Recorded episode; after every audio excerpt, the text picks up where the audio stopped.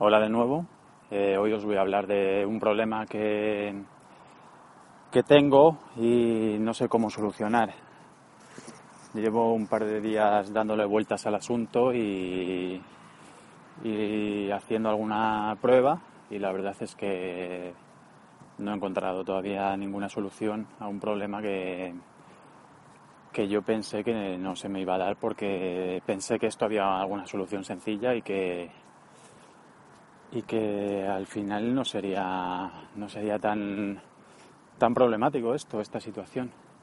Os cuento un poco el caso. Bueno eh, yo tengo unos unos documentos en, formato de, de, Word bueno unos doc unos .doc. Y normalmente pues estos eh, ficheros los tenía en Dropbox eh, compartidos y los editaba desde ordenadores Mac. Entonces bueno, no tenía problema. Bueno, eh, desde ordenadores Mac y a veces desde la oficina.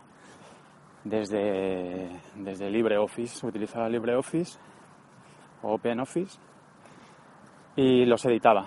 Eh, los he intentado editar con, con Word alguna vez, pero bueno, eh, lo primero es que Word no lo tengo para, para Ubuntu en, en la oficina, entonces pues esta solución no me valía y luego aparte no se me ve igual con el mismo formato con el que yo lo quiero ver.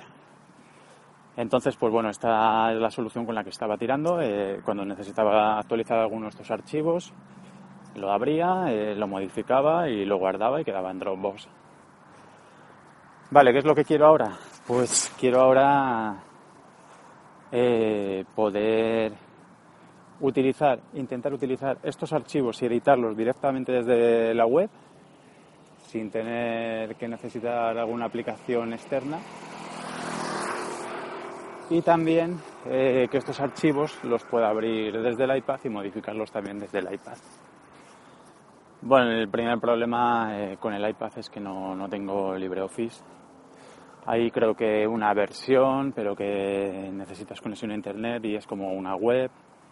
Eh, creo que te suscribes y pagas una cuota mensual y puedes hacer uso. Entonces esta solución no me vale, no me vale básicamente por eso, porque yo no tengo conexión permanente con, con wifi y solo sincronizaría estos ficheros pues desde casa.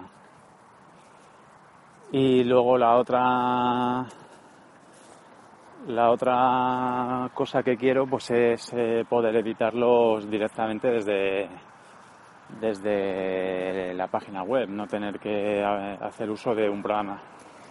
Entonces, bueno, lo, primero que pensé pues fue editarlos directamente con Dropbox. Eh, abrí estos ficheros, se ven con el formato perfecto, eh, no me lo altera el formato, pero increíblemente pues no me deja editar, no, no puedo editar estos ficheros. Yo pensé que, que la edición de, de, estos ficheros ya estaba, vamos, daba por hecho que estaba integrada ya con, con Dropbox. Parece que no es así. Luego ahí ya buscaría una, una solución también para, para iPad. Pero bueno, esta eh, en principio no me vale pues por eso, porque no puedo editar los ficheros. Eh, siguiente solución que me planteé pues fue la de migrar los archivos a Google Drive y desde ahí editarlos. Bueno, pues hice unas pruebas y cuando abres el fichero te llevas eh, una sorpresa porque el documento que tú estás viendo con el original no se parecen en nada. Pierde todos los formatos, todos los estilos. Eh, no puedo insertar ya las mismas cabeceras que tenía. Eh, no me vale. esta hubiera sido una solución muy interesante porque luego desde, desde el iPad pues los podría haber abierto sin problema, sin conexión. Y bueno, estuve buscando o estoy buscando el momento de si hay alguna forma de que se vean con el formato original, pero, pero creo que no voy a tener suerte.